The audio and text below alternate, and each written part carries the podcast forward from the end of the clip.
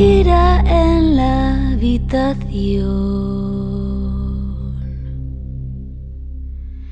Un espacio infinito.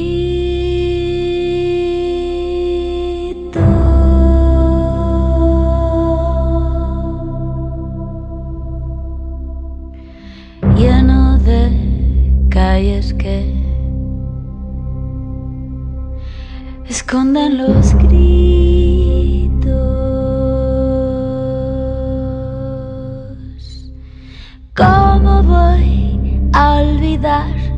La salida de este laberinto? Si este laberinto es mío.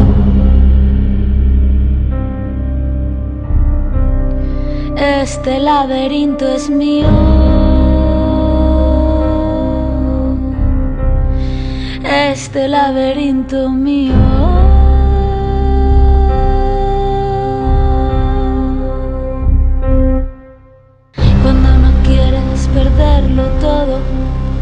On the 7th 今天我们要聊一部正在院线上映的西班牙电影，叫《看不见的客人》。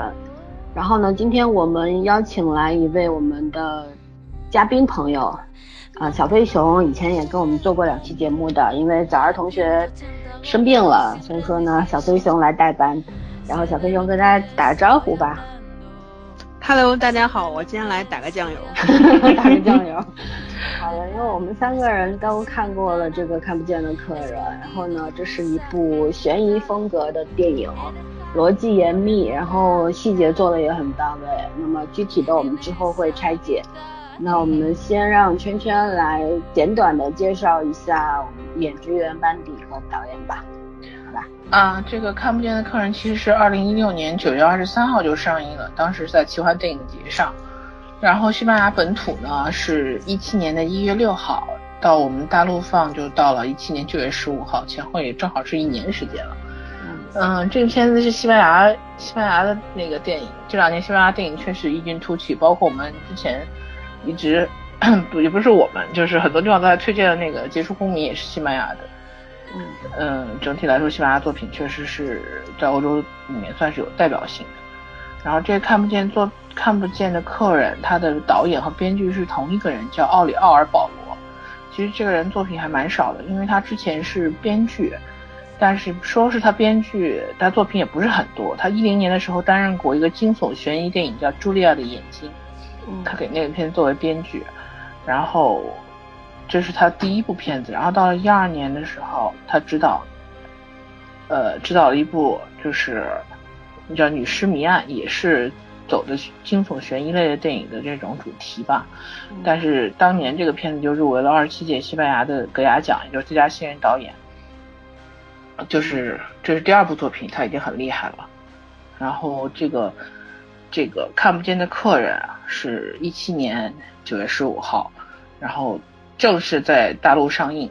这个片子的主演叫马里奥卡萨斯，还有安娜瓦格纳、嗯芭芭拉兰尼，就是这算是几个主演吧。其实是两男两女嘛。嗯嗯，这个看过片子观众基本上都那个都都都知道，但是我看了一下这几个主演的作品，好像代表性代表作比较突出的是这个安娜瓦格纳，就是在片子里面演那个古德曼律师。对假冒她古德曼律师假冒这古德曼律师的这个女士，嗯，因为我看她西班牙的戈雅奖，一二年的时候得过最佳女配，然后一一年有最佳女配的提名，零九年的时候是最佳新人女演员。哦，我觉得她年纪应该也不是很小了，但是作为新人女演员来说，嗯，年纪还是在在属于年纪比较大的提名了。嗯嗯，那整体这个片子基本上介绍就是就是大概就是这个状况。其实我觉得从导演到呃到这个影片都没有特别大咖的这个人存在，但是这个片子整体评价是非常高的。嗯，他那个男主马呃马里奥卡萨斯是西班牙的一线当红明星，啊，是小鲜肉吧，八六年的，也年纪蛮算蛮年轻的了。成功艺人，然后饰演了一个成功商人。对，但是他的成名作品好像代表作倒是没有什么，嗯就是热门作品很多，但是称之为代表作的好像不是太多。嗯。嗯然后我补充一下吧，因为这位导演啊，跑到知乎上面了，在这个如何评价西班牙悬疑电影《看不见的客人 》下面回答了一个问题。啊，其实他也也也不算是回答吧，他就是介绍了一下，然后呢就呃补充一下，他说当年他拍《女士谜案》的时候呢，他拍了嗯九十七个场景，然后《看不见的客人》拍了二百六十五个场景。哇，就是说，单从拍摄场景的个数来说呢，就是前一部的四倍。所以说呢，嗯他觉得客人在这两部作品中明显是更加完善，就是他对自己还是很满意的。嗯，嗯，我觉得他也是挺满意的。对，我觉得还是不错。那我们就打分吧，小飞佣嗯先来吧。打分吗？嗯，对啊，菲菲同学打分。哇，看的有点久了。没事儿，你随便打。你大概有分数就可以了。就推荐分数是多少分？应该有至少有八分吧。嗯，因为对你还有有印象，就是说相对来说印象比较深刻的地方，可以稍微描述一下。我觉得也不应该给大家太多剧透，是吧？嗯，这片子没法剧透，这片子可以剧透，这片子其实，没有剧透也不影响，其实。对对，他们没有办法透得很明很清楚，其实。嗯反正肯定，就算呃大家习惯性看电影之前，可能都会百度或者什么，大家看一下影评，或者是大家对这个电影有什么评价，就肯定会有，肯定会大家都会提到会反转，但是就是你在看电影的时候也也会感觉哦，肯定会反转，但是最后就是一系列的反转，到最后那个反转就是哇，还是很出乎意料的那种感觉，就有些东西你可能会猜到，但最终最终的那个东西肯定是你猜不到的。嗯而且圈圈之前就是之前就说说这个就是欺负脸盲症嘛，对我就是标准脸盲症嘛，嗯好多东西到最后可能就是说出来我就我我就会回想，哎，到底是不是他？嗯这个脸盲症脸盲到什么程度？跟你做一个最近的比率啊，他指着那个金刚狼修杰克曼的那个大幅海报跟我说：“你看你们家汤尼。”他说的是钢铁侠，好吧，我都不想翻白眼给他了。好吧，那小飞熊是至少八分，对吧？没有具体，但但也就是八分以上，也算是一个很好的打分了。嗯，那圈圈呢？哈哈哈，我发现我跟豆瓣的打分一模一样，八点七。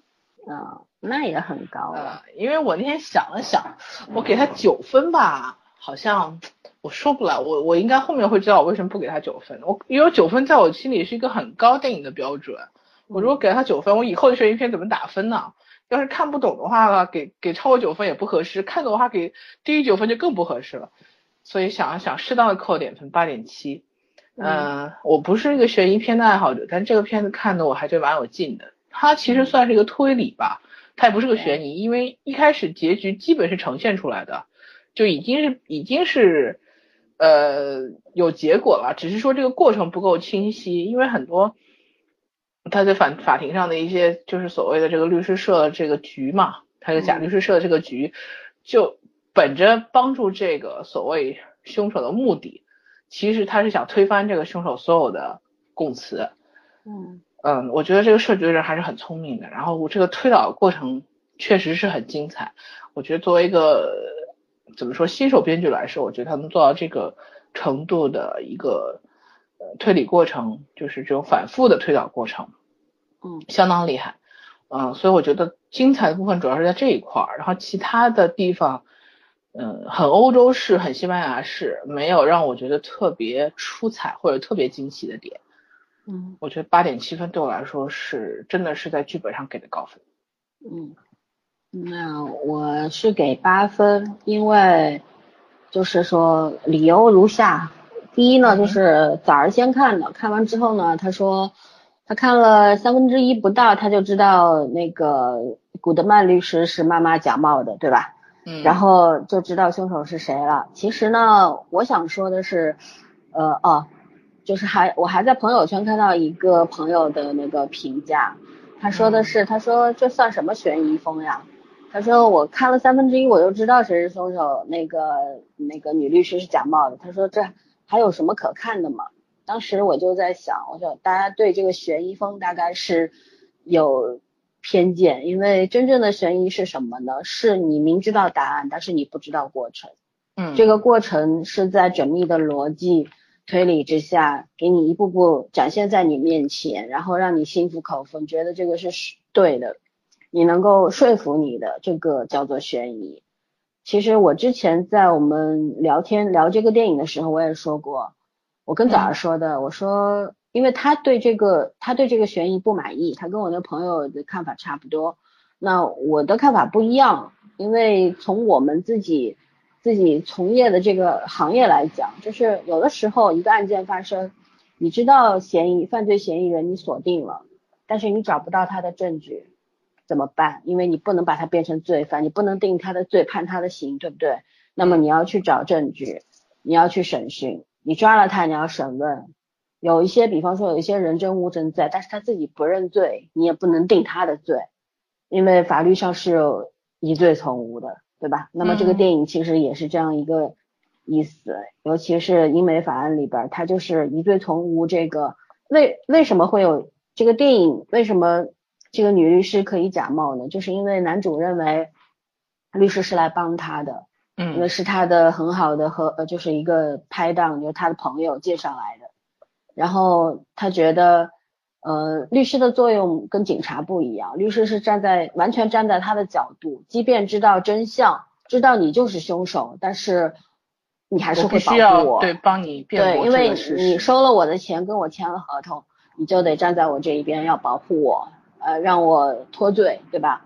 但是呢，他在整个过程当中，其实一开始的时候，他对律师也是有怀疑的，因为他说你来早了，你不是说有事儿吗？对吗？然后呢，后来步步被紧逼之下，因为律师用运用了很多审，就是等于是攻心理攻防的那个技巧，呃，我可以等等同于那种审问技巧，其实就是套话，因为这个这个后面再讲吧，比较长，我等会儿。做一个故事的倒推，嗯，那么所以说呢，我觉得，呃，它符合，我觉得它符合我对这个，因为你看到最后，你知道这个案件到底怎么回事，对吧？然后你去再去倒过来想一想呢，你觉得所有的这个是符合逻辑的，包括当时我跟小鱼一块去看，小鱼到后面我问他感觉怎么样，他说是部好电影，但是他觉得后面有点牵强。我说你认为牵强的地方，这是我认为合理的地方。那这个也后面再讲吧。听起来这话好深奥，没听懂。呃，那那等会儿再解释吧，好吧？就反正我觉得这个电影很值得看，我觉得要推荐给对这种刑侦啊、悬悬疑啊、犯罪心理啊有兴趣的人。然后呢，其实怎么说呢？我觉得大家都可以去看，这个好像没有什么年龄限制吧？你哦，对的，只要有兴趣。我那天看的时候，那个场子呃满场哎，就还好，应该是一百多人的场子，不是很大，但是满场我没想到你，而且年龄段真的分布的很开。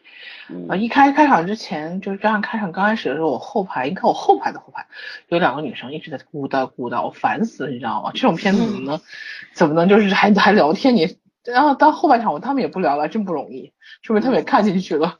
对，那我们现在进入哪一部分呢？就我先来倒推案子好吗？然后我们再谈谈感受。嗯，因为就是这样，因为为什么这个妈妈会假冒古德曼律师呢？是因为他们其实一开始并不想要定这个男主的罪，因为他也他只是想知道儿子的尸体在哪里。对吧？他是在过程中知道儿子其实当时当时没有死，是被活活溺水溺死的，所以那种愤怒才会喷发而出。那么，呃，因为这个案子的其实是从另外一个就是应该是女二号吧，就是那个情死掉的情人，嗯，对，被杀开始，父母才会想到。说，因为这个情妇是当时跟父母打了电话了，对吗？就跟他们讲这个案件是怎么一回事儿，然后希望能够帮到他们，因为他非常愧疚。那么，但是呢，他们因为男主他一口否认，并且他是在一个非常有实力背景的一个人，所以说呢，警方也在庇护他，所以说呢，大家拿他都没有办法。而且父母对于父母来说，你到底能不能判你的罪，并不是最重要的。他们作为老两口来说，他们只是希望。能够找到儿子，对吧？这所以说呢，那么在酒店里边，这个女儿死了，而且这个妈妈呢是酒店的服务人员，她知道这个酒店那种密闭的那个室内的密闭空间，它是一个密闭杀人啊密室杀人案，然后你在密闭空间里边你是跑不出去的，对吧？所以他后来在套男女男主的话的时候，他就说了，说会不会是那个老夫妻里边的，就是高那那位父亲做的，因为他给了他一个假设，然后这也是男主给外界的一个布的一个假象，但是这个他们父母两个是知道这个事情是不存在的。因为他们并没有出，当时没有出现在这个地方，那么而且这个空间里是跑不出去的，那么只有唯一一个可能性就是女二就是被男主杀的，对吧？那么确定了这个结论之后，那么就要去想了，女女二当时也告诉他们了，那个这个儿子是被他们误伤掉的，嗯，然后。呃，是是一个，就是不是故意要去做的案子，不是故意的谋杀，对吧？所以说呢，嗯，那么在得出了这些结论之后呢，父母两个就想要去得到男主的口供。那通过什么方式去得到？他们用了一段时间去了解这个男主是什么样的一个人，了解他，嗯，通过跟踪，然后去了解他，他现在要找什么样，找律师来帮他。脱罪，因为检方已经提已经提起公诉了，对吧？然后他要去打官司，但是检方手里边没有确切人证，就是当时路过的那个人，他们并没有找到，这也是呃他们的他们所了解的一个情况。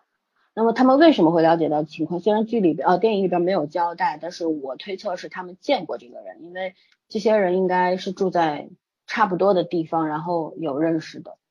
所以说呢，案子发生的这么大，然后那个路过的那个人也许是见过老夫妻的，所以说呢，他们也很确定这个人并没有被检方找到。但是这个人是否存在，对男主来说是一个至关重要的一个切入点，对吧？嗯，因为男主他这他自己是做贼心虚吧？嗯，对吧？他杀了人，对，他是很害怕的，但是他又不是什么反社会人格，他又不是蓄意去杀害他，他只是发生了这个事之后，他觉得。我要尽一切的手段和能力去隐瞒这个事情，甚至于不惜把女儿给杀了，对吧？所以说呢，他其实他的心理是很脆弱的，嗯，他并不是一个防御性特别强的，只是怎么说呢，就是很残忍，就是很手段很简单粗暴的一个人。对，杀了人之后就是要尽力去伪装而已，对吧？但是内心是很脆弱，这是不可否认，并且在孩子妻子的离开他的状态下，他其实就是。一张纸没捅破，但是已经濒临崩溃的那种状态，所以说这个时候是特别容易去攻破他的一个时机嘛，对吧？那呃，我觉得就是夫妻两个，因为本身这个呃妈妈她是一个戏剧演员，对吧？又是一个古典文学的教授，本身嗯在识人和演技方面都是很厉害的。然后呢，他之所以没有被男主认出来，其实男主也是有一段时间是。怀疑到他为什么怀疑呢？因为可能跟他看到，因为虽然说古德曼律师他没有亲眼看过，但是我觉得既然是一个非常出名的律师的话，他应该也有在网网上呃搜索过或者怎么样，长得不太一样，对不对？但是 当时他已经顾及不了这么多了吧，就觉得大概像就可以，或者他他觉得这个人有点像。妈妈或者怎么样，他会每个人都会有很多的疑虑。像他这样一个疑心特别重的人，他肯定有非常疑虑，非常多的疑虑。他肯定会去思考说，这个人好像跟我跟我看到的那古德曼不一样。但是这个时候他是顾不上，因为第一，这个是他的朋友介绍的；第二，还有三个小时他就要上法庭了；第三，他要捍卫住他的一切，他不能再失去了，对吧？所以在在这种非常复杂的这种心理的。啊，状态之下，他是很容易被欺骗的，这是肯定的。然后呢，我觉得这个里边有没有揭示到的一点是，虽然这个妈妈是一个戏剧演员，演技特别好，而且伪装的也很好，皮那个人皮面具啊，什么化妆术啊、假发啊都有。呃，但是有些东西是隐藏不了的，但是在剧本当中没有展现，就是我觉得。他是因为作为一个一个戏剧演员和一个专业律师是有差别的吧，对吧？戏剧演员的话，他他可能会呃知道在什么时候应该用什么样的演技去压迫你，然后去攻破你的心理防线。但是在专业上面怎么他对法律，然后对停电的这个过程，然后对于套口供这一套这么熟悉，我觉得这个是一个剧本的漏洞。因为如果说他能够在电影当中展现，他后面是有人给他支招的，甚至于我还想过，我说真正的古德曼律师或许能够，其实其实是他的幕后推手的话，我觉得会更加精彩一点。但是在剧本当中没有，我觉得是算是一个 bug 吧。因为普通人是做不到这样，就算你再精心准备，专业度上肯定是有差距的，对吧？对，嗯，这是肯定的。然后呢，我觉得呃，这个在整个过程当中，这个我们先撇去这个专业度的东西，我们就光谈电视剧里边啊电影里边的这个过程吧。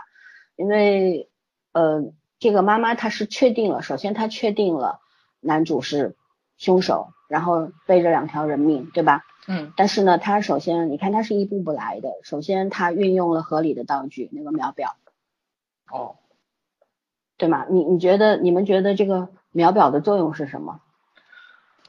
啊，秒表应该是他们两个算好的一个录音长度，我当然觉得，呃，在这个技巧上面，这个叫时间紧迫法，就是进去就计时了，然后秒表会有很轻微的那种滴答声，其实。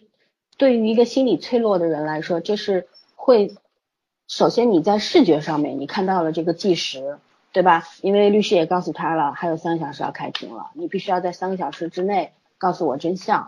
就是个倒计时啊，心理上的压力，嗯，对，是一个心理压力。然后呢，女主她当时说的是，她说我一辈子打了多少场官司，我马上退休了，我从来没输过。这就是一个光环效应，就是她给自己给。呃，做了很很好的伪装，对吧？嗯。然后男主就会对她产生一个初步的信任，因为哦，你好牛啊，我可能我的希望就交给你了，对吧？何况你是我朋友推荐的。然后呢，当时还当然这中间就有一个信信任的一个效应在，就是因为他是朋友推荐的，嗯，对吧？你呃，这个他的朋友是他非常信赖的，因为他朋友对他的这个案件是知道真相的一个人。既然是我朋友推荐的话，那我就必须要相信他，因为我朋友信他，对吧？然后这中间的时候，女主在她的套话的过程当中，她展现了一个，她会不是接了个电话吗？其实这电话应该就是她丈夫打来的吧？她说证人找到了，对吧？因为一开始的时候大家都知道证人是没找到，男主也觉得证人没找到，因为他的律师朋友就是去找证人去的，对对吧？然后。他用了一个这种这种心理压迫，他说我证人找到了，那男主他的那个防线又弱掉一寸嘛，因为他想的是完蛋了，因为好像唯一能够证明我当时出现在现场的只有这个证人，对不对？至少就是我如果能够脱罪，只要这个证人证明我在的话，那么女二怎么死的，我肯定会被牵连进去，对吧？然后呢，就这个时候女主又向他许愿了嘛。就跟他讲说，我有能力让你不坐牢，但是要你要跟我说出真相，嗯，对吧？但是男主这个时候，因为他是出于他的本能，他不是说我信任你了，我都要告诉你，而是，嗯，我能能说的我说，不能说的我还是不说。那么就女主还是要继续套他话。他当时因为女主给他画了一个大饼嘛，就说哦，应该是那个老夫妇干的吧，对吧？我给你描述一个场景，是女主先描述的，说。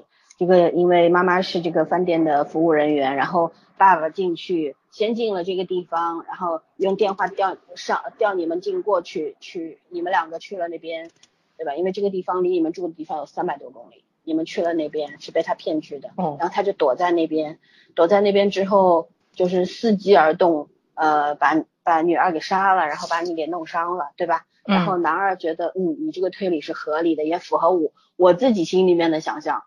对吧？他觉得你律师好厉害，因为就我没有告诉你，因为他在整个过程中他说说了两到三次，我没有说，你怎么会知道的？对吧？然后这个女主就跟他讲，说因为我了解的远比你了解的多，我的能力远比你强，我我比你聪明，嗯嗯，对，所以说呢，这这个就是一个展现能力的一个，而且我觉得女主女主那个审讯很有手段，就是给压力和给那个什么给鼓励的是交替的，就。就说的说的通俗一点，就是真话假话，对吧？真话说说七分，假话说三分的话，对方就很难去拆拆穿和就是洞悉真正的目的是什么了。那这个其实其实就是一种审问的技巧，因为真正的你律师的话，你当然要知道当事人犯了什么样的罪，但是你不知道其实也是可以打官司的，因为毕竟公呃检方没有掌握到那么多的证据，你要让他脱罪不是特别难的事儿，而且他本身是一个有背景关系的人，对吧？但是当时男主嗯男主已经这个失了分寸了，他他一方面他信任这个古德曼律师。另一方面呢，他觉得好像我被你看穿了，你又给我给我假设了这么好的一个逃罪的方式，对吧？你把那个凶手锁定在那对老夫妻身上，那么我好像可以逃脱了。那这个时候女主就跟他讲了，有一个漏洞，因为他说了，说那个老夫妻的儿子丹尼尔，对吧？他当时过了一段时间之后说爆出来他是盗取那个，因为他是银行职员，他盗取了这个客户的钱财，一直有小额转账之类的事情。那么，呃，那个女主就问男主说，呃，如果是女二干的话，她怎么做到的？因为这个事情好像不应该是她能做。然后男主他显然设想过这方面的，他就说，因为是他自己做的嘛，对吧？是他干的事儿，但是他已经想好了嫁祸给女儿，因为死无对证嘛，他就他就编了一个故事。那这个故事编出来也在女主的意料之中，那女主就假装相信他了。可是最重要的重点就来了，对吧？他最后逼着男主讲出女儿是他杀的，是用了一个一个什么样的方式？你们还想得起来吗？想不起来情节了吗？嗯，我我我正在往回倒，细细节部分太多了，这个剧情。对，这细节很很。啊，那个秘籍，那我说一下吧，嗯，因为他用的是声东击西的方式，他想的说，他跟男主说的是，你想要避免杀人罪，你就得承认交通事故，对吧？对吧？你要承认交通事故，然后你要把所有的责任都嫁祸给你的情妇，那么你就要告诉我乘车地点，那个乘车地点找到之后，我要我怎么嫁祸给你情妇呢？就是把情妇手上的那个手镯。给放到那个后备箱里边去，那这个时候再通知检方，警察来一看，哦，那就是情妇干的，那么你就踏踏实实的可以逃脱了，对吗？嗯。然后这个时候男主就完全信任他了，觉得哇，你比我想的还周到，对吧？你不仅逻辑能力强大，而且你你能够想到我想不到的东西，给我想了一个最好的方式。那我就告诉你乘车地点吧。嗯。但是他在讲的过程当中有点得意，你知道吗？开始觉得他完美无缺了，他这个环节对，他就他就说的是，他就不小心露出来说，你看，其实当时那男孩没死。对。是是。这个太那个什么了。嗯。对，然后这个时候女主就已经已经受不了了，因为自己她知道儿子是这个样子的，但是她很快就冷静下来了，对吧？嗯。很快冷静下来之后。他就他就要让男主承认一切，对吧？他就再把案件拉回来，说，呃，你要是不想坐牢的话，你得听我的。如果你一无所有的话，你就没有办法隐瞒你的任何事情了，你就得承认你该承认的。你只有承认了你这个车祸是你造成的，然后你告诉我这丹尼尔他那个车沉在哪里，那我才能帮你。但是呢，我必须告诉你，因为我只我看到了你的漏洞，在你整个讲述的过程中，我找到你的漏洞，所以说呢，我我相信女二就是你杀的。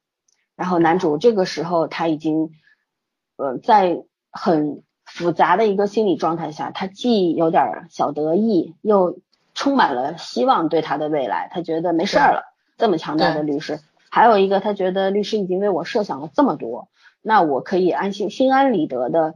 讲出来这个事情，这两条人命都是我干的，所以说他就说好吧，我认。然后这个时候，你看导演最强大的地方就来了，他女主走到了窗前，看了一眼对面，他他看了对面之后。他在他在告诉男主对面这个人就是丹尼尔的父亲之前，他其实去过好几次窗边，包括当时把那个男主的那个手机给关机，关机是为了让他联系不到他的那个律师，那个那个朋友，对对，所以说呢，其实一切都是非常的严密的一个过程。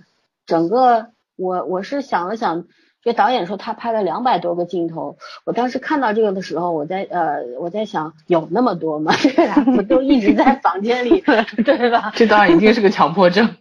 对对对，所以说你看我把这个案件倒推了一下，然后告诉你们这个呃女主就是她运用了哪一些手法之后，那这个悬疑已经很清楚了，对吗？就是因为。其实这就是我前两天给圈圈看过一篇东西，就是那个手段审审问技巧和这个当你你怎么做心理攻防，对吧？审首先你在审问上面你要知道这件事情，你先先先你自己要有一个定论，就是你要确定这个人就是正主，就是凶手。你先给他一个预设，等于相当于预判嘛。对你必须要要确定这件事，然后呢，你对这个案件是有掌握的。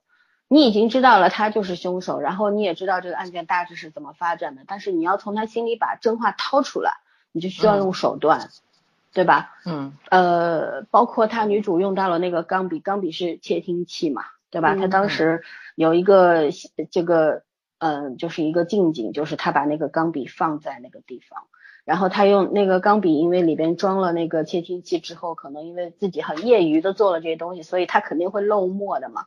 所以说呢，他们是也是有很多担心的，但是这是他唯一能做的事儿，就是唯一能做的手段就是我我要用这支录音笔把他所有的东西给录下来，那么可以作为一个法庭证据在那边。所以说呢，呃，我觉得这个父母非常的厉害，就是能够想到的一切他们都想到了。然后，呃，我当时看完之后，我心里就在想，哎呀，这个真的不能。你不能跟高级知识分子斗智啊，挺那什么，把人逼到绝路上，然后就别看人家住在乡下，对吧？但是一爸爸是曾经是宝马公司的高级工程师，妈妈是教授，你你真的要跟他们动脑筋，还真的很难，对吧？你别看人家好像嗯无无所谓的样子，过得很平凡，但是人真的是不可低估的，而且母爱很伟大，因为我觉得。一个妈妈，她而且是一个癌症的病人，然后你他给他导演给到他很多描述，就是呃，你看他刚进电梯的时候，上来一个长镜头，就是他拎着包，然后走进了酒店，进了电梯，然后进了电梯之后，他深呼吸，对不对？他其实是是紧张的，因为毕竟要去做一个很冒险的事儿，被识破的话，可能有生命危险。死了倒不要紧，他最担心的是找不到儿子的下落，对吧？所以他紧张。呃，演员表现的非常到位。嗯。而且我觉得这个片子里面就是穿插的很好，穿插中间有几个几个真实的段落的时候，其实能感受到这个父母这对父母是给过他们很多次机会的。嗯，就是给过他们机会，让他们承认，就是说见过或者怎么，一开始并没有追。追究一定是怎么说？你一定要为我儿子死去负责，怎么样？他们其实就是想知道儿子去哪儿了。对对，大家最后就是把这个对善良的普通人逼到这个绝路上去了。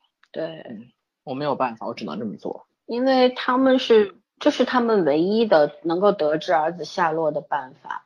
他不得不冒这个因为他们两个生活的世界差的越来越远了，就是他已经抓不到他和这个男的不可能在同一个世界生活了，他只能找到这唯一的机会。对，而且啊，这个时间抓的也，因为他也知道这个。至于古德曼律师为什么会晚到，我觉得虽然影片中没有展现，但我觉得应该也是他们计划的一部分。对，对吧？因为有三个小时的这个空间在那边。嗯，他必须要把这个时间留出来。对他整个这个等于是套话的过程，他应该是在心里边演练过无数次。我这个时候要用什么样的表情，什么样的语气？当我遇到，因为他肯定也会想到说，呃，万一他说了一些我没有预料的东西，我应该做什么样的反应？所以说他当他知道儿子是被溺死的时候，他一下子就很崩溃，说你还是人吗？或者怎么样，对吧？说啊，但是他很快的还是控制住了，嗯，对他，因为他知道，嗯，这个事情现在不重要，现在我要做的是要把他抓起来，让他坐牢，让他付出代价，对吧？已经不仅仅是儿子一条命的事了，因为他中间还这个人就是个杀人魔王，虽然他不是蓄意的要去做，这个像个蝴蝶效应一样，就是这男的不就说了嘛？当时跟古德曼律师就说说，哎呀，我就不应该，我应该踏踏实实去巴黎出差，然后不应该去跟跟情妇幽会，对吧？然后又要抄近路，也不会遇上那只鹿，我就不会撞到那个丹尼尔的车，也不会有一系列的事儿发生。那这世界上有没有后悔药？是没有的。我当时在看这时候，我在想，哎，这也就是这对老夫妻是非常执着，然后是有能力的人。那如果真的遇到了一个很普通的一对父母呢？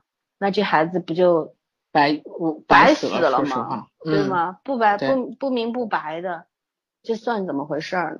所以说这这东西不经细想，一想的话就觉得发寒，心里边。其实我觉得像这种就是意外产生的事情。才能考验人性中的冷漠。你说，如果真的是一个谋杀案，就是想的很周到的，或者是像连环杀手那样子的，很精心去布置的，对，那种人终究还是少数。那那个不能算作为大众的这种常态，这种本能。对，但是像这种你无意中产生一个事情，你后续去处理这个事情的态度，真的就是人性。当你看到这个，你你靠近真相，你知道一步步挖出真相的时候，我觉得。是非常崩溃的，因为首先妈妈也也是一个没有受过训练的人，对吧？嗯，她的那个心理强度、那个承受力也并没有那么强，就是因为出于伟大的母爱，所以说她要坚持去做这件事情。其实导演给了我们展现了很多破绽的，你被比方说那个从来没打过呃就失败官司的古德曼律师的话，他应该是那种。就是后来展现的那个老太太，对吧？就是特别神气的一个人。但是这位妈妈假冒的，因为她本身身体有病，她那个背也是驼着、佝偻的，然后整个人的那个状态也没有特别好，对吧？她甚至管管理不了她的微表情。但是男主为什么看不出来？我觉得这才是好玩的地方。为什么？男主太有自信了，就男主一直，即便他被判就是说怀疑，他也从来没相信过他自己真的会被抓进去。一方面是这个，另一方面就是做贼心虚吧？对，就是做贼心虚。其实他就是我前面说的，他的那个心理防线其实是一击而破的，一击就能破。但是你要用什么样的方式去击破他，这个很是关键，对吧？只能说这对父母找对了，找到了对的方法。就是一个人他自己一方面圈圈说了很对，就是自信心爆棚，觉得你们能拿我怎么着啊？这事儿都过了这么久了。该死的人都死掉了，知道这事人基本上都不在了。对，死无对证，证人你们也找不着，对不对？你们能拿我怎么办？另一方面就是他还是怕的，因为你越是自信的东西，其实是越你害越是你害怕的东西，你恐惧的东西。嗯，因为他是不能失去的，他觉得他拥有的一切太重要了。他当时不是对妈妈，就是对那个妈妈说的时候说，这那个男孩只是一个窗上的一个斑点。对吗？而我是我们这样的人是有身份地位的，他死的话可能也没没怎么样，就是一死了而已。但是像我这样的人，如果失去很多的话，不仅我自己觉得不值得，也许对这个社会也是一种伤害。他是有这份自信的，所以他能他能草菅人命。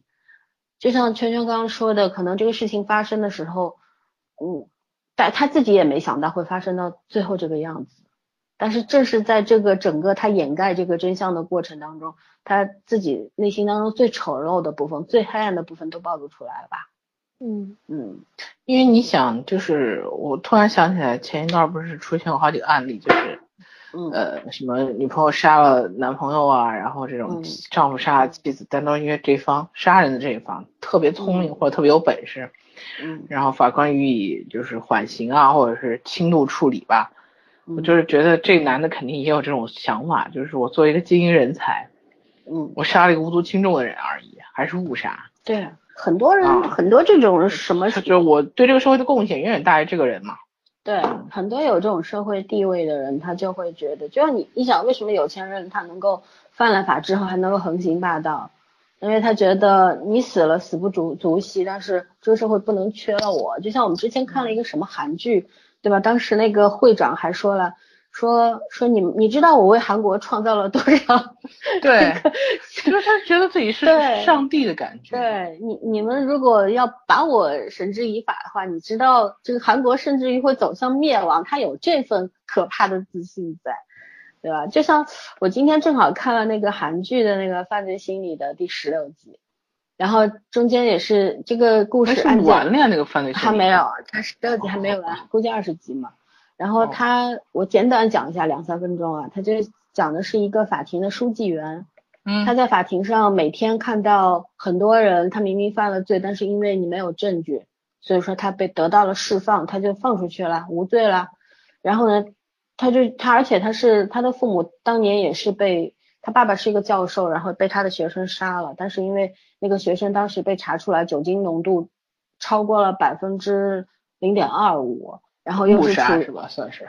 呃，而且处于精神不正常状态，所以说呢放走了。所以说呢，他内心一直是有这个障碍的。他在那一天，所全家人都死了，就剩他还活着。他是最后是眼睁睁看着那个凶手把他爸爸还没死，还没真正死的时候用又用绳子二次谋杀，又把他爸爸给勒死了。所以他是受到了巨大的刺激。天呐，然后呢，他这是一个，然后呢，他后来长大以后，他就成了一个呃，在法庭上面做书记员。我印象很深，就是当时那个他们 NCI 的人过去查案嘛，然后法庭上面法官也好，然后一些呃其他的陪审员也好，都都在呃不是陪审员，就是法庭里边的很多工作人员就跟他们说，在我们这个地方，每个人都觉得那些人是该死的，所以说我们这个地方如果觉得呃都会觉得那个杀那个凶手是一个是一个英雄，为什么是英雄？因为被杀的那些人都是犯了重罪，嗯但是被宣判无罪的，所以他们觉得，第一，你的你作为一个工作人员，你每天都看着这些黑暗的东西，你内心承受不了，对吧？嗯这是他们给自己找了一个借口嘛。第二，觉得这些人本来就该死啊，为什么让他活着呢？杀得好，对吧？这其实是大众的普遍心理嘛。然后呢，就是当时后来大家就是 NCI 就查到了这个书记员头上了，因为他们查案很快嘛，查到这个人身上了。但是这个书记员他其实已经病入膏肓，他心里已经他已经精神出问题了，嗯而且有具有很强烈的强迫症在，所以说呢，他他的那个有一天他那个宣判无罪的那天庭审日上面有一共有八个人，他已经杀了五个还是六个了，然后还有这个人他一定要去杀掉，所以说呢，呃，他就去找这个人了，找这找到这个人之后。这个呃，当众就绑架了他，光天化日的绑架了他，绑架了他之后，然后这个人就说说求求你了，他说我当时我是犯错了，但是我嗯现在老婆有孩子了，都怀孕了，快生了，你别杀我。然后这个人这个书记员就心软了嘛，嗯但是他内心是搏斗的，有一有一个很短暂的内心的自我搏斗，他觉得好像是蛮可怜，但是又想到他伤害了那那个就是被他抓的这个人是杀了自己的爹妈。然后也是无罪脱罪了，你知道吗？嗯所以说他觉得你连自己爹妈都杀，你凭什么现在又要说你有孩子或者怎么样？然后呢，当他要去用刀插插入这个这个人的心脏的时候呢，警察就开枪了，把他给打的打打成重伤了。嗯这个时候被他绑架的这个人就露出了那种啊很诡异的笑容，你知道吗？他觉得我杀的人怎么样？我杀的人。我脱罪，然后你也不能把我怎么样，警察还要保护我，但是你还不是要死吗？对吗？他但但是这个时候就发生了一个巨大的反转，就是另外一个人，另外一个人也是对对这些人非常不满的人过来嗯乱刀捅死了他，哦有是不是很有趣？像个罗生门一样，哼，对吧？其其实就是，呃，所有的罪案其实很多都是这样的一个过程。你像看不见的客人，其实也是一个罗生门。对吧？其实就是从一个很小的事情发生，然后慢慢慢慢就变成了一个你无法想象的，要钻到对方的心里去，然后要用这么极端的手段，你才能够找到真相的这么这么一个很很可怕的事情。嗯，对，哦，其实看这个片子，你猜我第一次产生这个，呃，就是对这个男的的口供，一开始整个是他在叙述，嗯。我其实第一次产生对男的口供的怀疑是，大概他描述到什么时候，就是，呃，他描述到这个女的，他们俩这女的让他去废车废车场把他那个车处理掉，嗯。然后就他们俩就不要再见面了。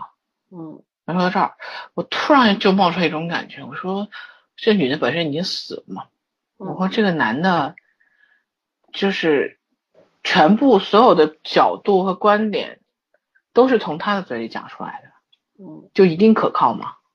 对我第一反应就是这一定可靠吗，因为这是他一方的观点。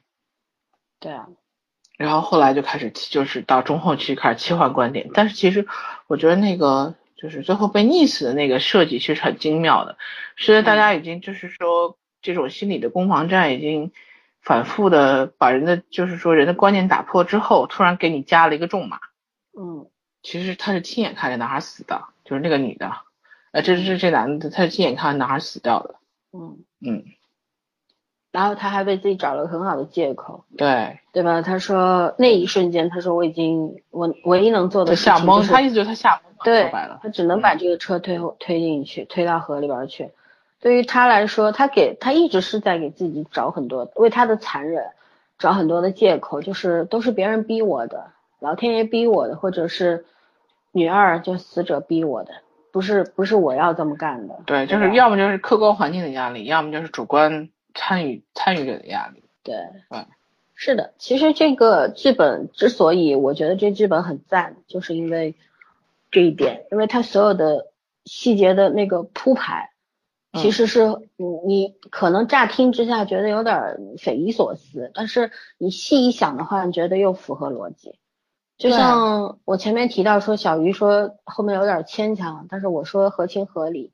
第一方面就是我们之前已经讲过两遍的，就是作为凶手他的内心的心理状态是什么样的，对吧？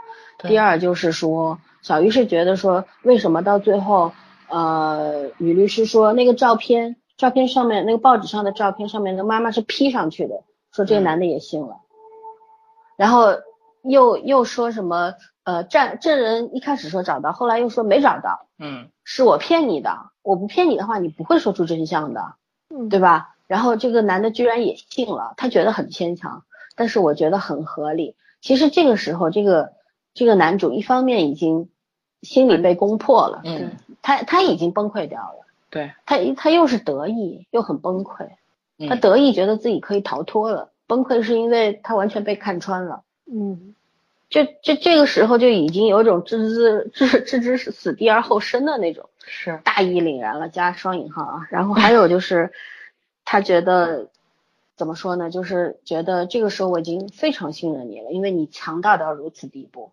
我这条命就交在你手里了。所以说你怎么忽悠我，我都会信你。就人一定会有这种状态。你想想看，这世上有很多抱着一颗救命稻草的感觉。对，嗯为什么有些人他他被骗的很惨很惨，但是你到你到最后问他你为什么会被骗，然后他给你讲述的整个过程当中，其实你听得出来，他被骗的过程当中，他无数次怀疑对方，无数次想要保护自己，但是为什么还是愿意去被骗？因为他第一，他相信了一个他最重要的点，他愿意接受的那个点；第二，他不愿意怀疑自己。其实人人最终被被骗被骗的很惨，其实就是基于这个。就像呃说点这个大不敬的话，就是最近那位跳楼的自杀的程序苏，先生，嗯，对他为什么会骗被骗的这么惨？你说像他一一个呃能够开发一个这么好的一个不是这么软件软件这么的一个对能赚钱的软件，然后其实不算是一个笨蛋吧，绝对是一个聪明人，对吧？嗯，然后他在这个过程当中，他也去，他难道没有怀疑过女方吗？一定有啊，甚至他的亲朋好友一定提醒过他，他为什么愿意去相信？其实这就是人人类，一个是人性当中的不愿意自我怀疑的一个本能，还有一个就是人的内心的心理，就是觉得如果我相我相信他是在骗我，我愿意接受他是在骗我这个事实的话，我自己承受不住。有的时候人会产生一种让旁观者特别不能理解的一个想法，就是说，嗯、我不管结果是什么，我只要现在能够就这样继续下去就好了。我不想打破我最后的那丝希望。其实他他这个东西不叫希望，是已经非常绝望了，只是他不愿意承认他自己绝望的那种心态，对吧？对，其实我觉得就是说，我对男主印象也印象最深刻的是，他第二次开门，他知道所有的真相，嗯就是他他也被他终于也被别人骗了，嗯知道那个真相之后，然后真正的古德曼律师来敲门的时候，他他那个想笑想哭的脸让我印象深刻。嗯，对，我觉得这样男演男演员的演技真的是很好。对，然后其实他死掉那个那个情妇，我我倒是到最后，我也没有觉得他在这件事情里是无辜的。无辜的，对对，但是我也始终保留一点点疑问，就是就是到底谁嘴里的他是真相？这个剧剧就是说整个剧的编剧的观点是，她这个女的到底是个什么性格的人，已经不是最重要的事儿。嗯，就她是被两方要刻意就是形象化也好，妖魔化也好，她是在作为一种被反推的一个棋子，一直在被用。当然，这个女的，反正她肯定是参与这件事儿，她不算是无辜的人。那她究竟是一个什么个性的人，已经没有人知道了。就她到底在这件事情里面出现，是一个什么样的角色去出现？对，是究竟他最后是真的良心悔悟了，还是出于其他什么原因都不好说。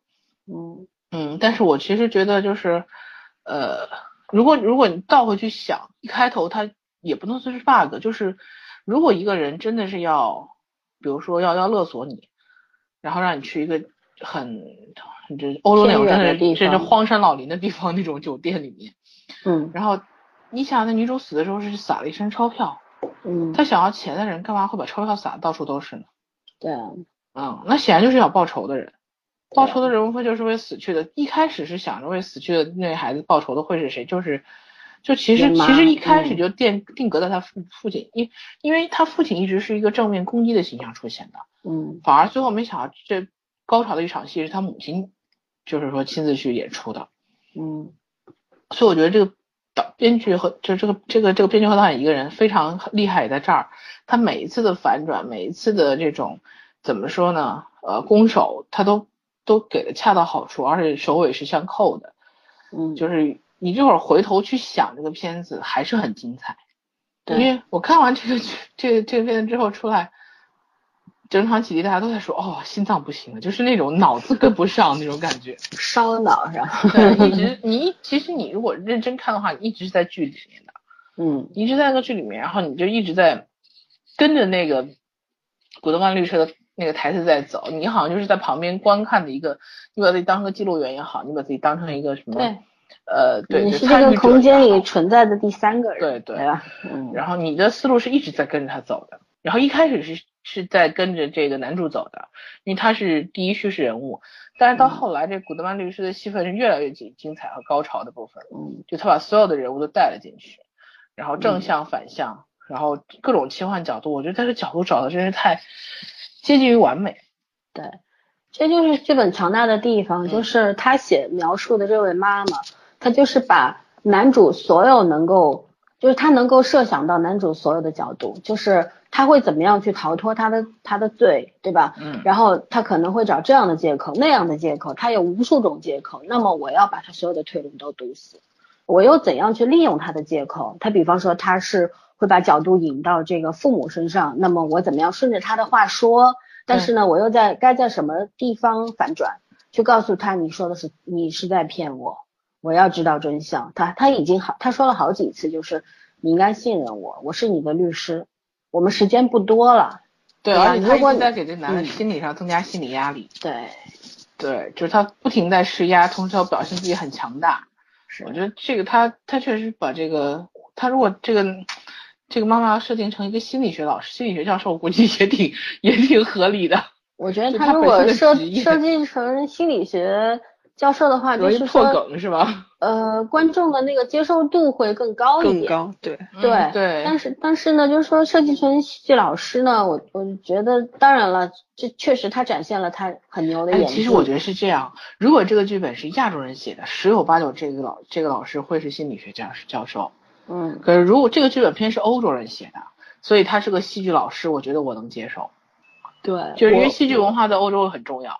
对嗯，我是觉得他妈妈能够做到这种程度，其实就是出于伟大的母爱吧，因为母爱就是一种巨大的潜力嘛，就是可能平时没有触发事件的时候，不会展现这方面的潜力，但是当这个事情发生了，他急于知道儿子下落的时候，他就是要要想尽各种想破脑袋，想各种方法，想各种可能性，然后在什么地方该转折了，想到了这个男主可能会在什么时候说什么样的话，那我应该往把他往什么角度上引，对吧？然后最终得到我想要的事实，所以他做的功课很可怕。那么一个人，一个普通的女性，她怎么做到这些？除了母爱还能有什么呢？是吧？对，就是说只有父母还是那种真的是不屈不挠的，一直会记得你的人。对，嗯，就是以从潜力这个角度来谈的话，我觉得就算那就算他跟这个专业一点关系都没有，但是能做到这个地步，我觉得呃是可以解释的，不是不可以解释。虽然有点牵强，但是我觉得人的潜力本来就是很可怕的，而且是无无法想象的事情吧。是吧？你如果都是能在预料之中，就不能称之为潜力了吧？我就是觉得这个这个导演太厉害了，因为我觉得作为一个普通的普通的一个一个编剧来讲，他既然能把剧本的这个逻辑思维缜密到这个程度，已经非常超出超出想象力了。嗯，对，这应该是近两三年最好的一个悬疑的剧本吧？倒不一定是说综合评分最高的作品，因为这个剧本的强大已经压过了他其他电影里面所有的元素，我觉得。嗯，那小飞熊妹妹呢？有什么要说的吗？说到这个剧本，我那个圈圈刚刚说他这个逻辑很缜密，我又想到一个小细节，他就是他们当时开车，其实那条路就是很很荒嘛。嗯。然后，然后等于说是他们出车祸之后，然后就往前开，不是到了那个等于说是这个父亲他的家嘛？嗯。其实这这也就是一个很小的细节，就是那个路其实特别荒，很少有人家。这其实也就。也就是暗示一点，就是说这个孩子其实就是是这家人的孩子，就是导演可能就是从这方面暗示了一点。我觉得这个细节就写的就是很小，但是就是很很让人回味的那种。是的，而且而且还有就是让人回味一点，就是刚开始进他家，然后就是有那个照片嘛，就是他父亲很和蔼啊，他的妈妈就很普通的那种妈妈，然后他他的那个照片里面看见他的儿子。其实你感觉就是很普通的一家人，但是到最后，最后的时候就是他父母站在那个窗户前，这个男主就是通过窗户看到他俩的时候，我觉得这个反差就很明显的那种反差就让人很震撼的那种，就眼神很坚毅啊，他们他们夫妻两个那种，我觉得就是让人意想不到吧。对，而且我是我还觉得就是这个他这个整个电影其实差不多整个整个电影全部就放在一个房间里嘛，就是属于是。电影的就是一个很特殊的一个类别嘛，就属于是环境很单一的那种。嗯，其实也也有很多类型的。其实我觉得这种电影特别难拍。嗯，因为因为他必须把那个观众，你想一个电影至少要一个半小时，他要把观众整个的精力完全集中在这一个小小的房间里。其实能展现的，就是你必须让观众全情投入才可以。对，就是整个跟着他导演或者说编剧。演员的表演，整个跟着他们走，其实是很难的一件事儿。我觉得这是导演的，对，是很厉害的一点。好，差不多就这么多。嗯，呃，关于细节上，其实还有一些比较明显的。第一就是那个男主用的那种那个金色的打火机，对吗？嗯，对。呃，在车里看到了一次。对，在车里看到。然后后来这个爸爸就是用打火机，也是给男男主施加了心理压力，对吧？嗯。因为他把打火机投到那个水池里面去，男主当时眼前闪现的就是他把那个车推进去的场景。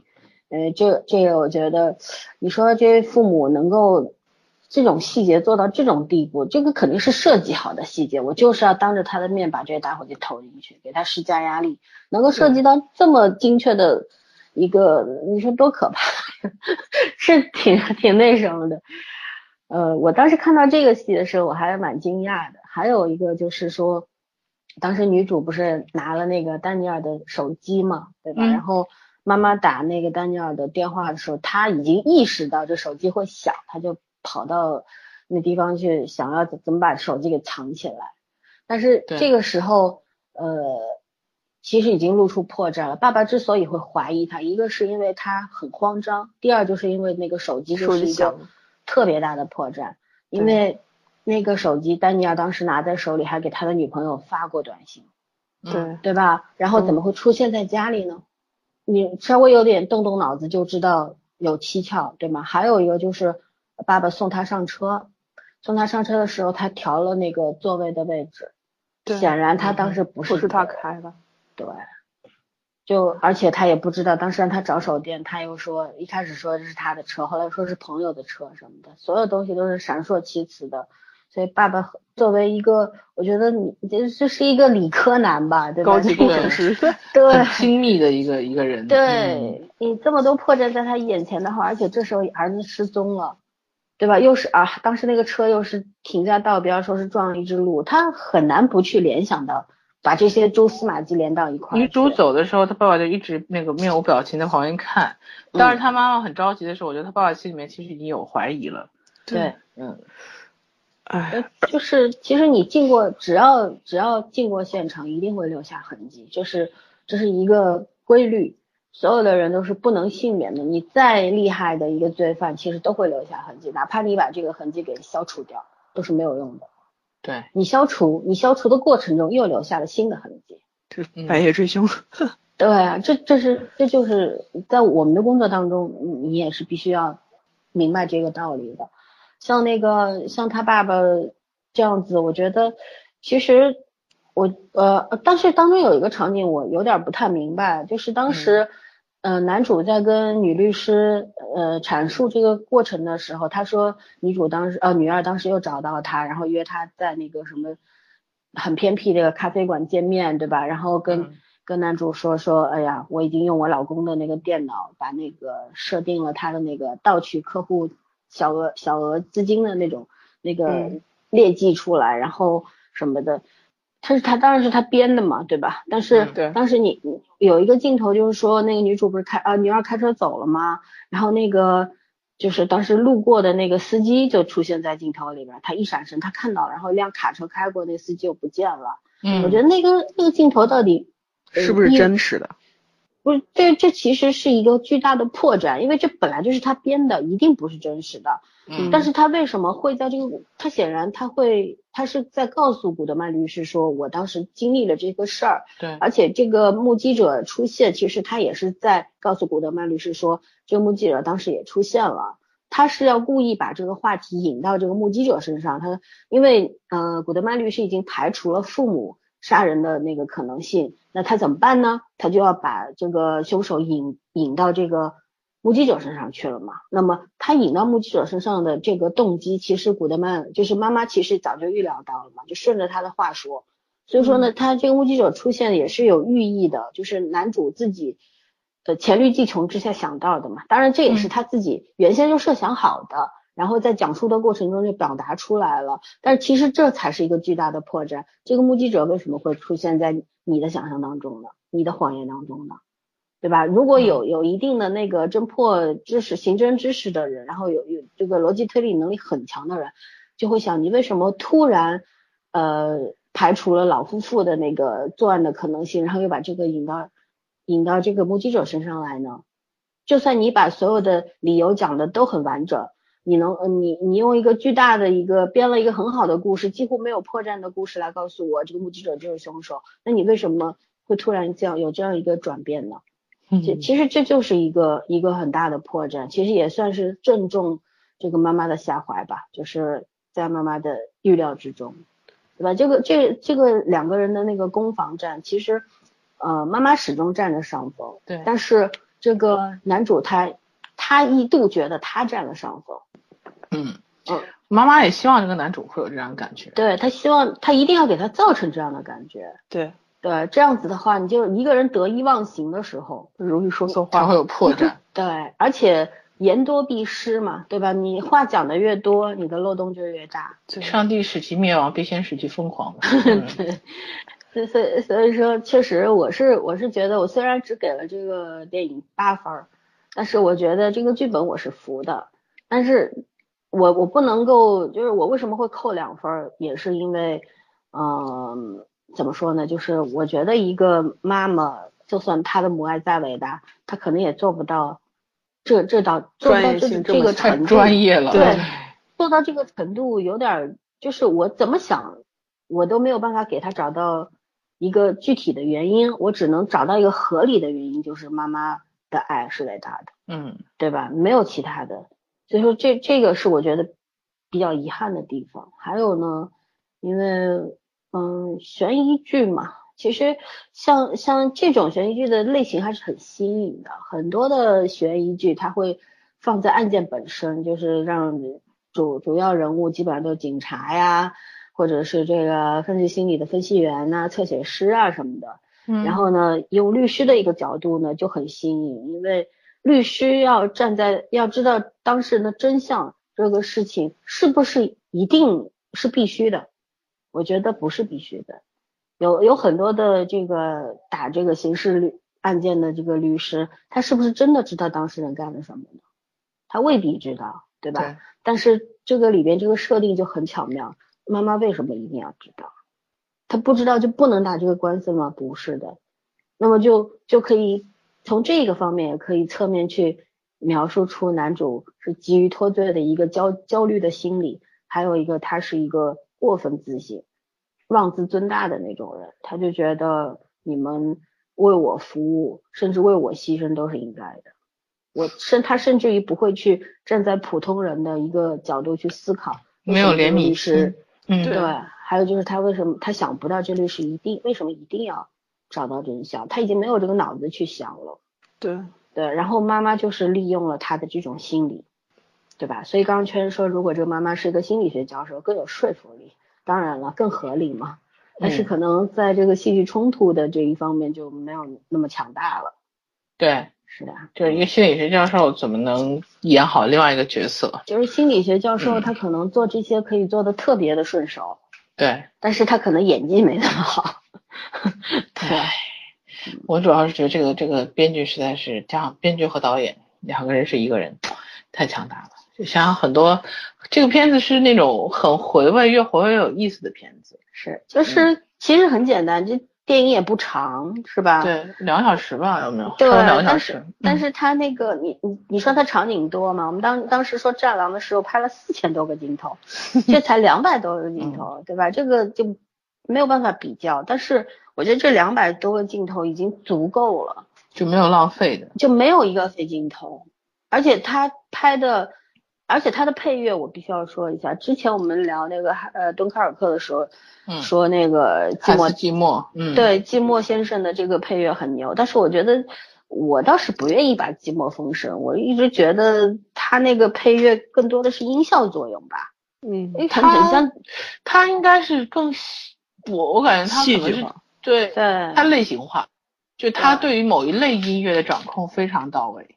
他的那个音乐的的这个形式不丰富，但是表达和就是说，可能他的表达都能符合那个片子导演的要求。对，他是，嗯但是但是作为观众来说，我就觉得他音乐实在是太太复太具体了就，你单独听他音乐的时候，那个那个怎么说呢？那个嗯指向性太明确。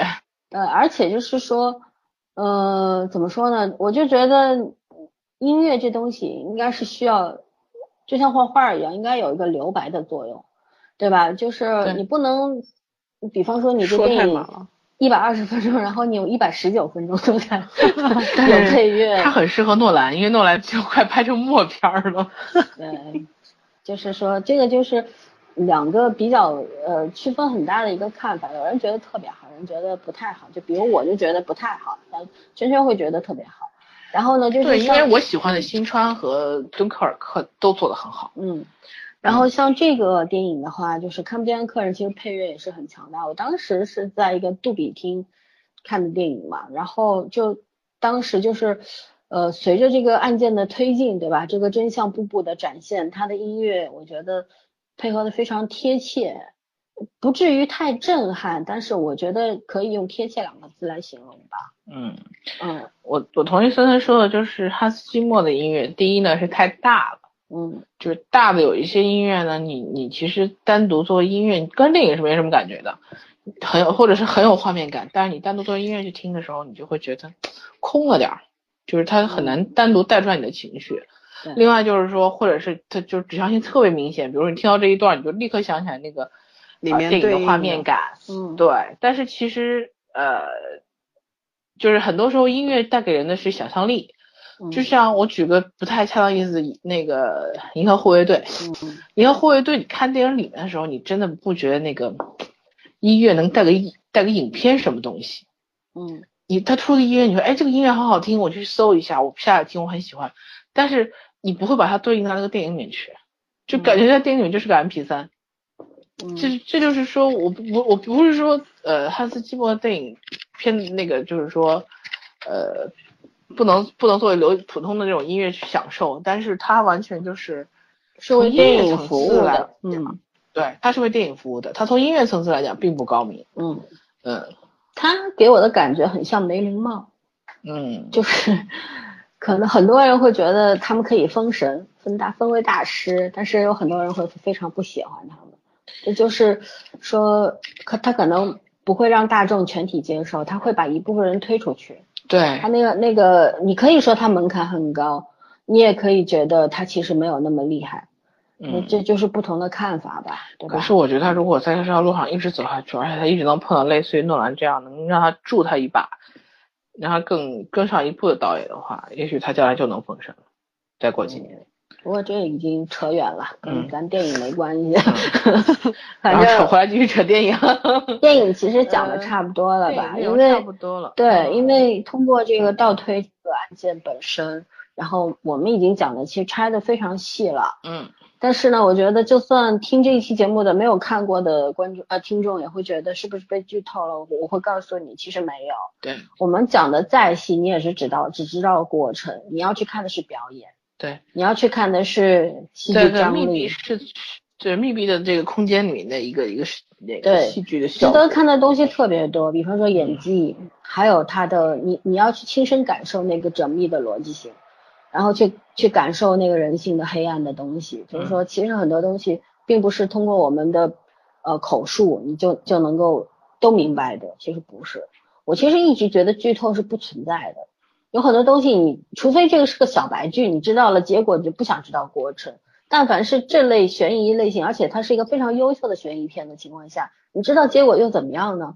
嗯，我我相信这百分之就除了妹妹这种这个脸盲症患者，对吧只要这不脸盲的，只要深度脸盲症，对，基本上看到古德曼律师又看到妈妈，你就知道这是同一个人。但是又怎么样呢？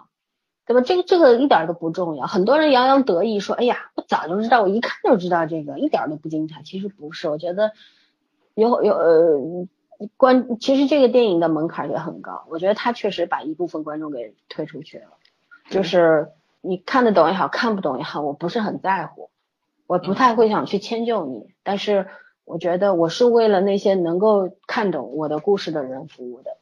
然后我觉得这个就是是我觉得特别赞赏的一个事情，而且我觉得这个编剧有点也有点小傲慢，就是我甚至不是为为观众去服务的，我是为满足我自己去服务的，因为我觉得森森你说他能跑到知乎下面去回答这个关于影片的问题，就是说他说明他对他这个片子是相当有自信心，他很满意，对对。你要你要说，其实要说这个对我来说啊，作为我个人的感觉，我并不觉得它烧脑，因为在整个我我整个观看的过程是这样，我没有跑跑神的时候，我很全神贯注。我觉得让我能够全神贯贯注的去看一个电影，不是一件特别容易的事情。你像嗯敦刻尔克，它是因为它的宏大，对吧？它的嗯呃很多包括后期的一些主旋律东西，它能够吸引我。但是呢，像这种它真的是一个特别小的小成本制作吧，对吧？然后它靠什么吸引我？就是靠它强大的逻辑性，还有它那种特别优秀的这种演技、戏剧张力。对对对，来吸引我的。然后整个过程呢，其实我我知道这个男主是凶手，其实也是很早就知道了。但是我觉得这个这个不重要，他是是不是凶手，并不是很重要的是，你要知道的是他为什么是凶手。他是在什什么样的状态下，他能够展现出这么复杂的心理状态？这是你要去思考的东西，这才是悬疑片真正的成就，对吧？我觉得这这部电影至少做到了这个成就，就是它会让你去思考，对吧？在整个过程中，你要去动脑子，你要去呃设身处地的想一想这个妈妈的心情心心情是什么样的，失去孩子的母亲为什么会变成这个样子，变得这么厉害，对吧？然后你要去想想这个男主为什么会一步步走到这个地方，你要去想想他本来是一个什么样的人，呃，他是一个成功的商人，一个商人之所以能够成功，说明他在商场上也是杀伐决断，也是一个非常厉害的牛人，对吧？他才三十岁，他就能这么厉害了，然后做着几十亿的大生意，那他本来就不是一个简单的人。然后你当你想到这个的时候，然后你又把他跟案子联系起来，你就觉得一点都不突兀了，因为他这样的人确实能做到这个程度，很有说服力吧？就是说，呃，这个这个剧本是是厉害，就是他所有的东西他都是成立的，他没有让你觉得你要去质疑的地方。对，对于普通观众来说，妈妈能够这么专业什么的，其实大家都是接受的。我是比较挑，是因为我干这个职业，我我从我的职业角度来想的话，我觉得普通人应该做不到这样。但但是我觉得大多数没有做从事这个行业的人，可能会觉得很 OK 啊，那就可以了嘛。你本人本来电影也不是为了单一职业的人服务的，是为了大众服务的嘛。对，对吧？嗯，对，这个片子如果我觉得其实。卡斯会更强一点，包括它的，呃，怎么说呢？相对一些细节上的东西能够，嗯，就是比现在更更突出一点吧。因为现在真的是剧本太强了。嗯，我觉得这个片子可能会会会达到九分或者更高，但是现在八点七分其实已经对一个新导演来说已经是非常厉害的了。嗯，确实很高。豆瓣现在是八点六分嘛？八点七，八点七。嗯。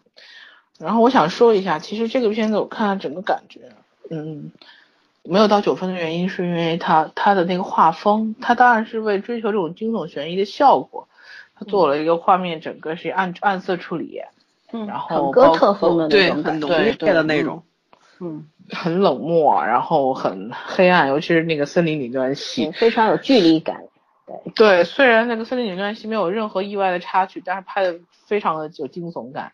包括这在酒店里那段戏，就是，嗯，怎么说呢？你你那种感觉是当时你看不会像有一些平时看的这种悬疑性的，或者是一些那种怎么说呢？玄幻类的这种，甚至有点鬼神效果、恐怖恐怖的效果的。然后当时害怕，但是那个很多细节你后往后推的时候是越倒回去想很害怕的。嗯，就那个心理压迫感是存在的，细思细思极恐，对对对，有这个感觉。但是我所以我说我为什么不喜欢这个片子，就是说我个人是不太喜欢这种，呃，拍摄手法，就是故弄玄光效果，不是故弄玄虚，它是为了背景需要。就是我当说我说这个片子非常的胶片是一看就很欧洲的胶片，然后这个颜色也是很西班牙，但是我更喜欢，我说我更喜欢杰出公民的，就是。呃，那个整体效果颜色是温暖的，嗯，就是有点像西班牙风格里面那种温暖，包括原来热烈，呃，那叫什么很有名的西班牙的导演，调侃的意味，嗯，对对，嗯，他有一些小小品，就是生活小品文的一种趣味在里面，就是呃，怎么说，那个片子其实一点也不能正能量，我不能说杰出公民正能量，那片子真的一点都不正能量，就是特别社会，特别现实，但是它的那个颜色，包括它的配乐。都有一点点人世的小沧桑和小幽默在里面，嗯嗯，有点黑色幽默，但是阳光就是一直光线和那个色调是很温暖的，它不会让你有恐惧感，你会有一些失望。现实是，现实是冰冷，生活是冰冷和残酷的，但是那个整个用光反而用光和音乐的效果反而是让你倍感温暖的。嗯嗯，那这个是很那个是蛮典型西班牙风格的，还有一个呃很红的国际上很红那个西班牙导演叫什么？想不起来了，我刚才还在想，嗯，经常得奖那个，他居然拍女性题材，我也想不起来，我不怎么看，嗯，那叫什么莫多啊？那个，你说是那个导演，天堂电影院那个？呃，不是不是不是，就这两年拍女性导演，他有点拍情色片的那种，哦，就口味比较重。女性隐者那个，对对对，他对他拍口味比较重，但是他那个即使是那样子，他有很多迷幻的这种味道在里面，但是他整体的用光还是那种浓烈、色泽浓郁、很热烈的那种风格，都和这个不太一样。我觉得相对来说，可能可能我我会喜欢那种比较温暖、强烈的色彩对比的。这种风格就是欧洲的那种颜色，其实你在胶片里面也不可能色彩饱和度特别高，它整个胶片的那个颜色决定了它它即便你用色是很亮的，它还是保持一种很有点暗色调那种那种冷冽的那种东西一直在。对对对对，它不会像呃国内这两年调色调的，或者是包括美国大片那种视觉效果。呃，其实去欧洲，我有一种深刻的感觉，就是白天的时候，哪怕是阳光特别好，但是你走到那个 房子和房子中间的时候，有一特别有一种特别阴森森冷冽的对感觉你还会有一种百年穿梭的感觉。对，啊有那种时间的沧桑的东西在这个空间里边，然后特别到晚上的时候，我总觉得这地方晚上会出 出来鬼，你知道吗？晚上，因为我们觉得是啊，那个小城诺托里面就是住那个酒店，它是要拐好几道弯儿，本来那就是一个有点像咱们这儿什么丽江古城那种地方，就是那种一一条小窄道，然后你再嗯拐上去，嗯然后还全是石子儿路。哦，对我们俩出门还算不算太晚，就是八九点钟那种。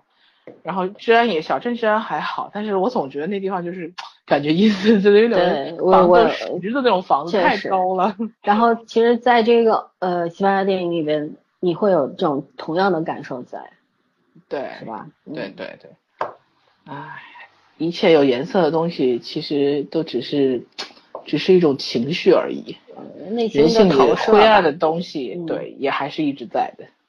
对的，嗯呃，本身城市就是人建造，对吧？哎我刚才也是人住的嘛，对对，其实城市的风格、国家的风格，就是这个地方人的性格，是的。这个是无可避免的啊。对，然后我想稍微补充一下，嗯就是说，呃，因为我在那个知乎也好，微博还有豆瓣上也有看过看过差不有很多这种说法，就是说，呃，但说的都不太到位，因为他们把嗯这个国产的这个记忆大师啊，然后和这个啊去做比黄渤较，他们那个片子是吧？对对对，就、嗯就好像有段奕宏吧，好像是是吧？呃，好像是，听说评分还挺高的。没看过。对，我没我也没有看，你看了《催眠大师》都快钻到桌子里去了，这个。对，然后就是说，有很多人的说法就是说，那个看了这个看不见客人之后呢，觉得记忆大师真的是故弄玄虚。我我一直为什么不太愿意去看这种什么记忆大师之类的？我觉得因为他们有一种误导性，就像我们看过就是就是故弄玄虚。对对对，然后就像很多我们之前吐槽过的很多所谓的什么悬爱悬爱剧，什么天黑了不是他来了请闭眼啦，什么美人为馅儿啦这种东西，对吧？嗯然后其实都是有一种误导性。呃，你你看过真正的好的这种犯罪心理类的，或者是刑侦类的影片、影视剧的时候，你才会知道到底呃推理是什么意思啊？你会知道，就是说犯罪心理虽然你不太具不太能够具体的知道它到底是什么，但是你大概会知道它是一个什么样的一个状态和一个什么什么样的一个过程，对吧？但是像这种记忆大师啊，还有这种什么国国国产这种网很多这种网剧电视剧，我觉得这真的是在误导观众，它具有强大的欺骗性，就是它只给你看结果，它它所有东西就是一秒推论。你就像我再吐槽一句，呃，圈圈家峰峰的那个心理罪。对，心理 罪。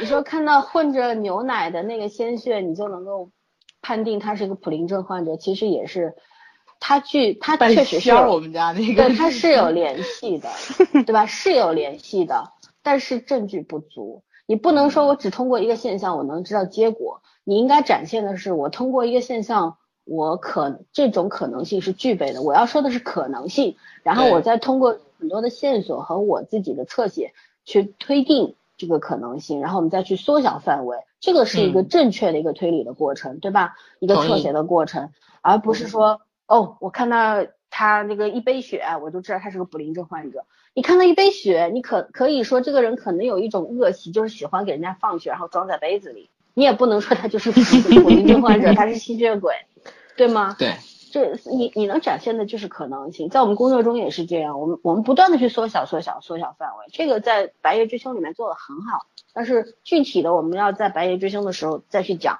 然后呢，就是说，呃，我我是建议对这方面有兴趣的听众可以去多看一些这方面的专业书籍嘛，做一些，当然很难看，就是很不容易吸收这些东西，都都很刻板。但是我嗯觉得你如果喜欢的话，要具备一些专业知识，不要那么容易被骗。然后真的当你看到好的东西的时候，你又吸收不了，那就是一个悲剧。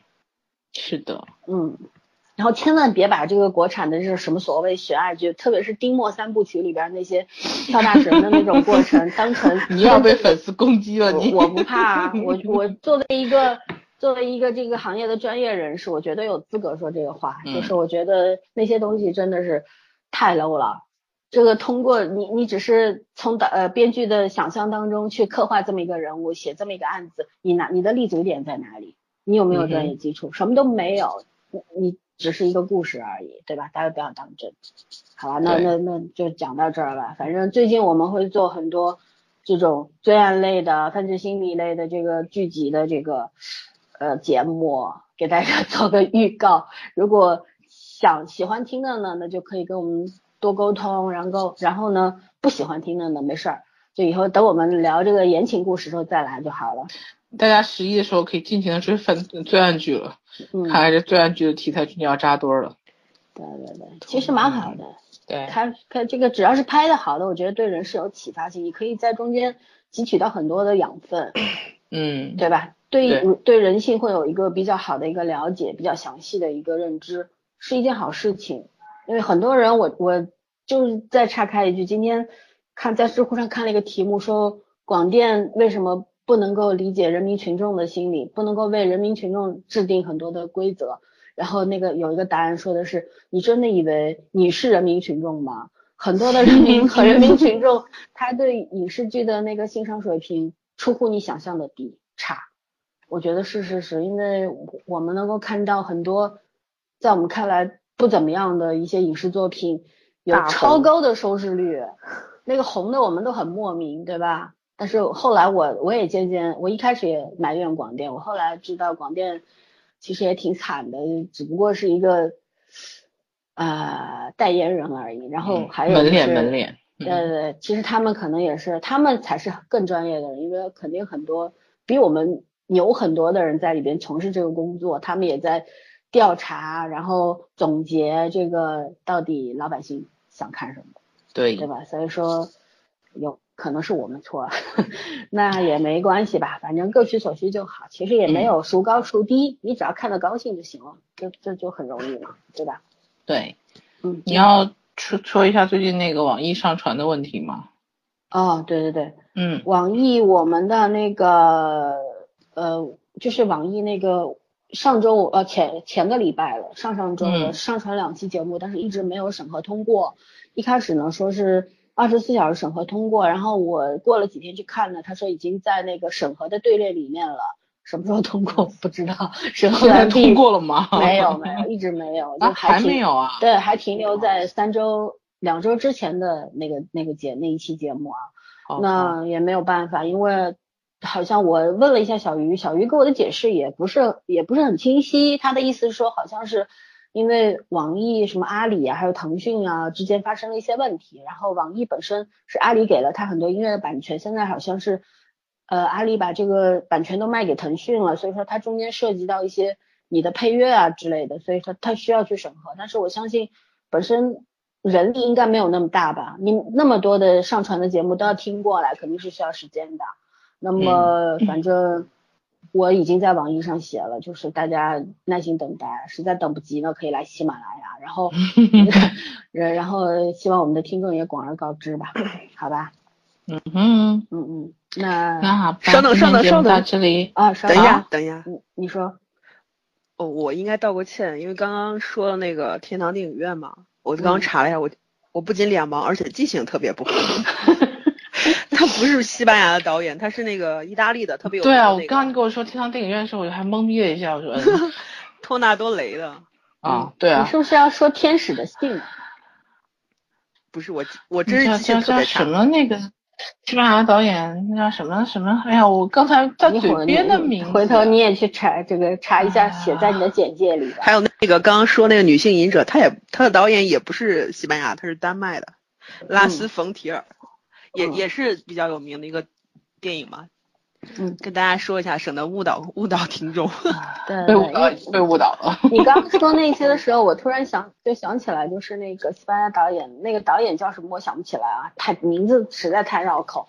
然后就是有一部叫《天使的信》，呃，也也是非常那种哥特风的，就是佩德罗阿尔莫多瓦啊，对，就是这个。也别人睡了我的男朋友，又睡了我，然后我们欢乐的三 P 了，就是这么一个内容的一个。对他经常有这个电影。对对对。其实你要说它深刻吧，也可以说；你要你要说它残忍吧，也可以说。就就不同的角度，不同的去看吧。但是我觉得你如果光看个热闹也可以，没有什么不可以，是吧？对，反正我我其实对这个我欧洲的电影啊，我其实就喜欢英国和法国的，法国的比较欢乐开心一点，英国的它比较暗黑风，然后比较直击人性，这是我喜欢的。然后西班牙的我看的真的确实是不多，呃，但是阿莫多瓦确实是很喜欢在女性的这个主题上做文章，而且做的文章都特别的那个角度，你说它深刻也行，你说他。情色也行，反正他那个角度不太一样，跟别人是不太一样。本身就是一个作品，我觉得是应该有多样的角度去观看它的，去理解它的。就是如果你出来的东西是一个教科书类型的东西，它只有一个标准答案，我觉得这个编导是失败的。这个作品就是一个失败的作品。你有有各种各样的东西，呃，去去看它，然后大家而且会学会用审慎的态度去思考它，我觉得这就是个成功的作品。如果众口一词说啊，这东西就是好，就是牛逼。我觉得你要对这个作品有警惕性，我们就是本着一贯的警惕性来看待这些影视剧的。我觉得观听众观众也应该学会这样，对吧？是的，嗯，那我们就到此为止吧。好啦，今天到这里就为止了。嗯，对对，跟大家说晚安，晚安。